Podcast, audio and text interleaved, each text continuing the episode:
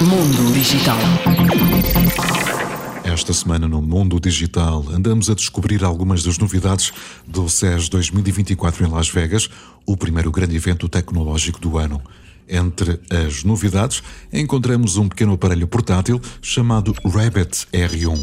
É uma espécie de walkie-talkie com tela e inteligência artificial. Este é um modelo que não substitui o smartphone, mas tem a capacidade de interagir com diversos aplicativos e serviços. Basta oprimir o botão, efetuar uma pergunta e aguardar a resposta. E o aparelho faz todo o trabalho de pesquisa e apresenta o melhor resultado.